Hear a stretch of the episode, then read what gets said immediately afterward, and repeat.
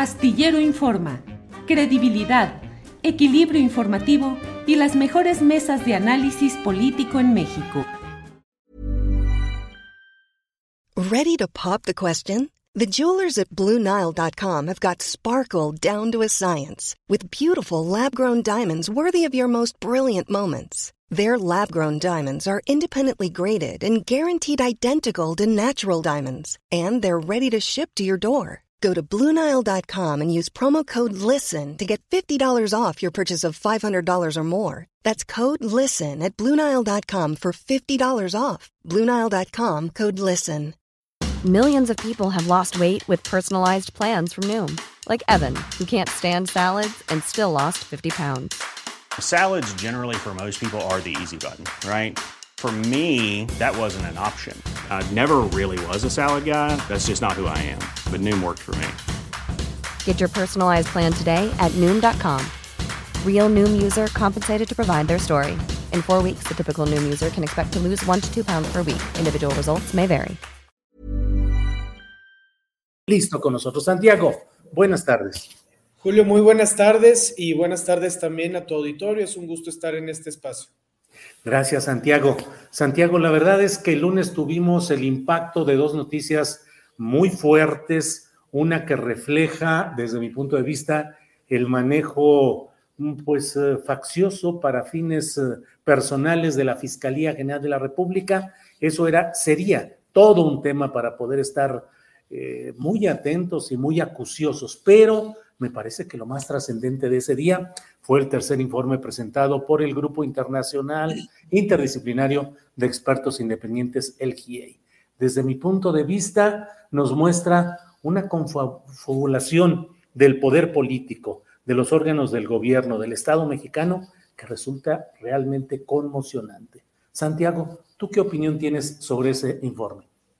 Así es, Julio. Muchas gracias por la oportunidad de poder comentarlo. El día lunes, el grupo interdisciplinario de expertos que ayuda en el caso Ayotzinapa por mandato de la Comisión Interamericana de Derechos Humanos presentó un tercer balance sobre sus trabajos y, el documento que han hecho del conocimiento de la opinión pública es muy trascendente eh, porque muestra eh, diversos aspectos relacionados con la desaparición de los muchachos eh, de Ayotzinapa, pero sobre todo con la trama que siguió a la desaparición y que claramente estuvo orientada a generar una versión oficial conclusiva y de cierre del caso por motivaciones más políticas que de otra índole.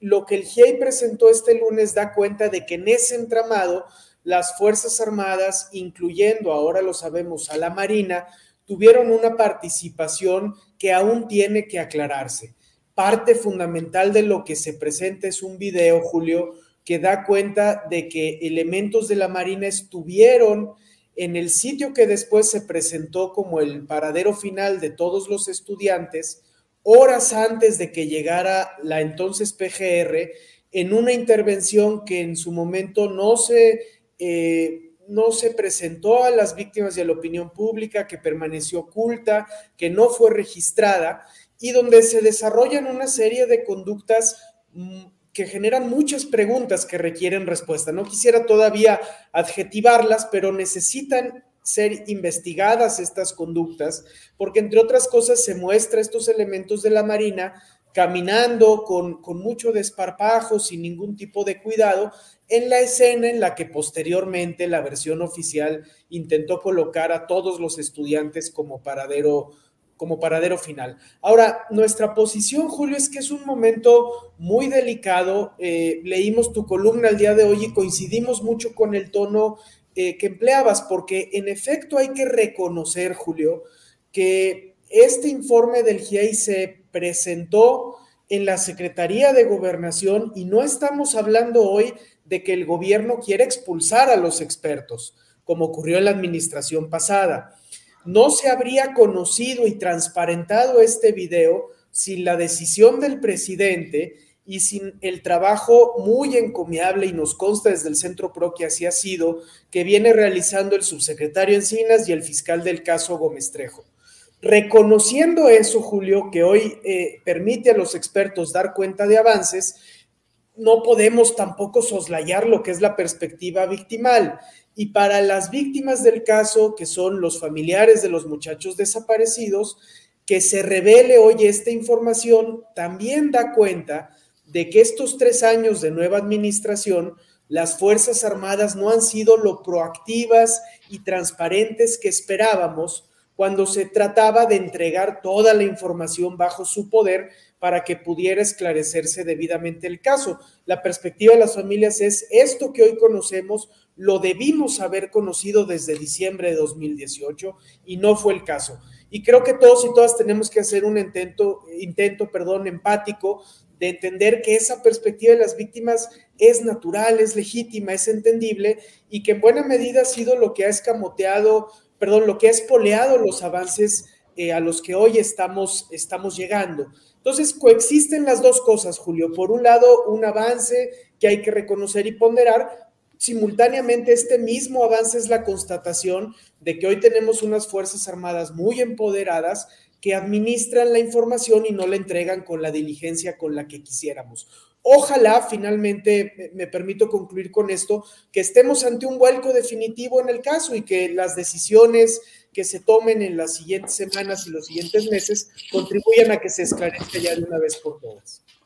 Santiago, las palabras deben ser muy cuidadas y muy medidas en estos temas, me parece a mí, y en estos momentos. Pero de la información dada a conocer por el GIEI, el Grupo Interdisciplinario de Expertos Independientes, pues se muestra que hubo una desobediencia del secretario de la Defensa Nacional, Luis Crescencio Sandoval, y del secretario de la Marina, el almirante eh, Rafael Ojeda Durán, a la instrucción específica del presidente de la República de dar a conocer todos los secretarios toda la información que tuvieran. Eh, ¿Te parece que este punto puede entenderse en función de las circunstancias políticas de una transición como la que estamos viviendo a partir de 2018? ¿O sí es muy preocupante que los mandos militares de la Armada y del Ejército hayan desobedecido o dosificado a su voluntad y criterio esa información trascendente, Santiago? Sí, en, efecto es muy delicado, Julio. El GIEI en su informe es muy responsable y da cuenta de que ellos pedían la información, esta no se entregaba o se entregaba parcialmente. Eso provocaba que el GIEI acudiera al subsecretario Encinas, subieran el tema a presidencia y entonces eh, los documentos o los videos se entregaban y, finalmente se entregaban acompañados de decisiones inéditas como la autorización de que se publicaran. Eso hay que reconocerlo y ponderarlo. Pero es innegable que había un decreto presidencial que en un artículo quinto, que iba acompañado de un transitorio, ordenaba que esto ocurriera desde el inicio de la administración de manera diligente y expedita. Tan confiaron en ello los padres y las madres de los muchachos de Ayotzinapa que entraron a la Secretaría de la Defensa a reunirse con el general secretario, entraron al 27 Batallón y, y no podemos dejar de subrayar lo que eso les implicaba como víctimas indirectas del caso. Era una expresión de confianza en el proceso de esclarecimiento. Cuando después de esas expresiones tenemos un proceso en el que los expertos internacionales tienen que seguir tocando puertas, la información sigue eh, entregándose eh, en, un volumen eh, cuantioso, es mucha información, pero no sin obviar la insistencia de gobernación, del fiscal, de los expertos, pues sí tenemos que expresar la preocupación de que eso ocurre en un contexto donde las Fuerzas Armadas están adquiriendo muchísimo poder como en el presente. Por eso, organizaciones como el Centro PRO al, tiempo que saludamos algunas de las decisiones de esta administración que nos han parecido en la dirección correcta, no hemos dejado de ser incisivas sobre este tema, sobre cómo necesitamos fortalecer controles civiles sobre las Fuerzas Armadas, porque Ayotzinapa y muchos casos más del pasado de los 70, Julio, pero también de la historia reciente, la guerra contra el narcotráfico, dan cuenta de esta proclividad de las Fuerzas Armadas a escudarse en el espíritu de cuerpo y en la opacidad para no ser proactivas y transparentes en la resolución de casos de graves violaciones a derechos. Many of us have those stubborn pounds that seem impossible to lose, no matter how good we eat or how hard we work out. My solution is PlushCare. PlushCare is a leading telehealth provider with doctors who are there for you day and night to partner with you in your weight loss journey. They can prescribe FDA-approved weight loss medications like Wagovi and Zepbound for those who qualify. Plus, they accept most insurance plans. To get started, visit plushcare.com slash weight loss. That's plushcare.com slash weight loss. Millions of people have lost weight with personalized plans from Noom, like Evan, who can't stand salads and still lost 50 pounds. Salads, generally, for most people, are the easy button, right? For me, that wasn't an option. I never really was a salad guy. That's just not who I am. But Noom worked for me. Get your personalized plan today at Noom.com. Real Noom user compensated to provide their story. In four weeks, the typical Noom user can expect to lose one to two pounds per week. Individual results may vary. Santiago Aguirre, ayer en su conferencia mañanera de prensa, el presidente de la República dijo que desde su punto de vista no estaba involucrado el almirante Ojeda en los casos eh, que hablamos de la desaparición de los 43 estudiantes, cuando él era el jefe de la zona naval en Acapulco. Y también dijo que respecto al exocupante de Los Pinos, Enrique Peña Nieto, pues que no, que sería la fiscalía especializada la que tendría que decidir si Peña Nieto sería llamado a declarar y si sería sujeto a alguna investigación. También puntualizó que ser responsable no significa ser culpable, que se puede ser responsable sin ser culpable o responsable y culpable. ¿Qué opinas de esto que al menos yo en mi columna de la jornada de hoy dije que me parecía impropia la temprana exoneración virtual del almirante, almirante Ojeda y ese terzo tratamiento declarativo hacia Peña Nieto? ¿Qué opinas, Santiago? hasta donde va la investigación y lo que nosotros conocemos como representantes legales de las familias, Julio, todo parece indicar que la participación de la Marina se dio a través de lo que fue la unidad de inteligencia naval, que en la anterior administración estuvo a cargo de, muchas investigaciones de alto perfil y que en este caso eh, de Ayotzinapa estaba ya probado que había incurrido en prácticas de tortura. Eh, hay incluso dos marinos hoy eh, procesados por eso, gracias al trabajo del fiscal especial. no sabemos cómo funcionaba esa unidad, Julio, y si en efecto estaba organizada de una manera que solo reportaba al mando central en la Ciudad de México, eh, o, si en su caso tenía alguna injerencia en la cadena de mando territorializada, que era en la que en todo caso participaba el actual secretario de la Marina. Todo parece indicar que el caso era lo primero, es decir, que la Unidad de Inteligencia Naval reportaba directamente al mando centralizado en Ciudad de México, como lo eh, esbozó el presidente de la República.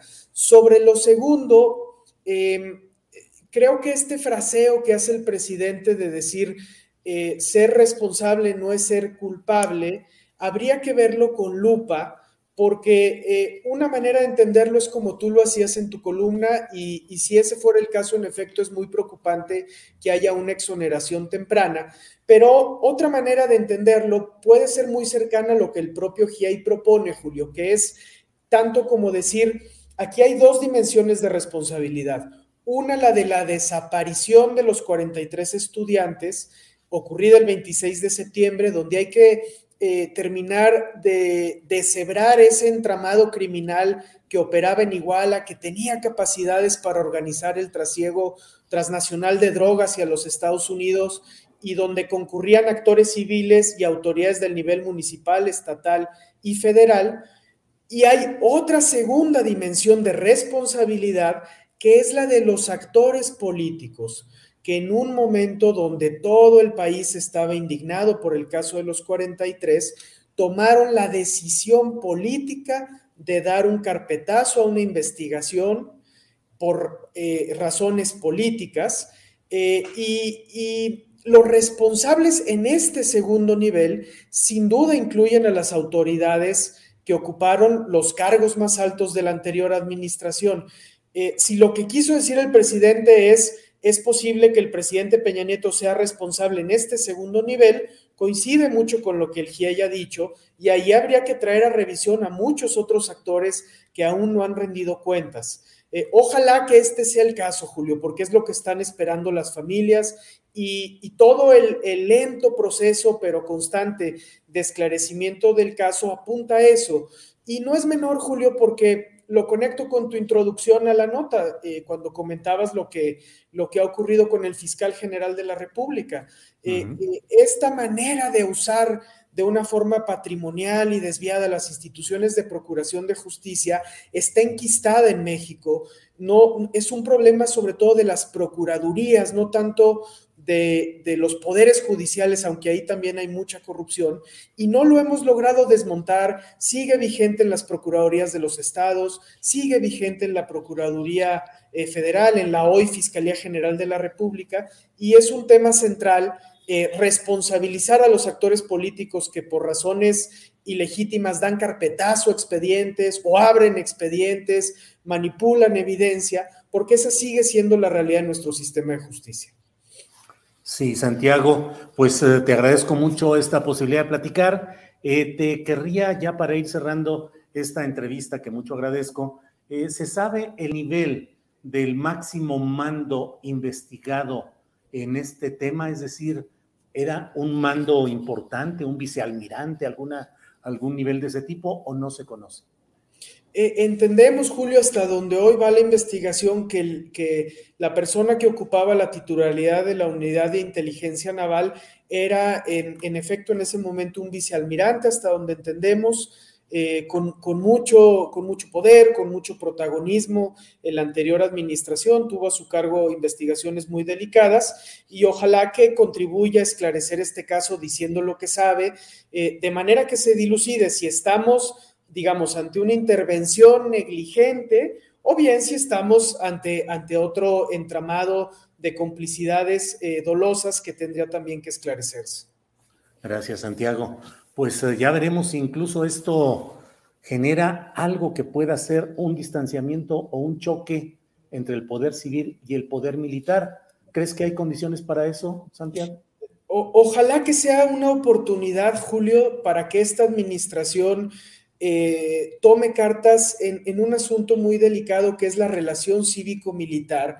Las Fuerzas Armadas mexicanas efectivamente están compuestas por hombres y mujeres que rinden un servicio público honesto, pero no son impolutas, no son ajenas a la corrupción, han estado inmersas en violaciones graves a derechos humanos, cometieron delitos de lesa humanidad que nunca han reconocido y casos como Ayotzinapa deberían darle una oportunidad a la administración de, de poner algunos controles sobre las Fuerzas Armadas porque se les ha empoderado mucho en esta administración sin que a cambio rindan cuentas en los principales casos de derechos humanos y corrupción que aún están pendientes.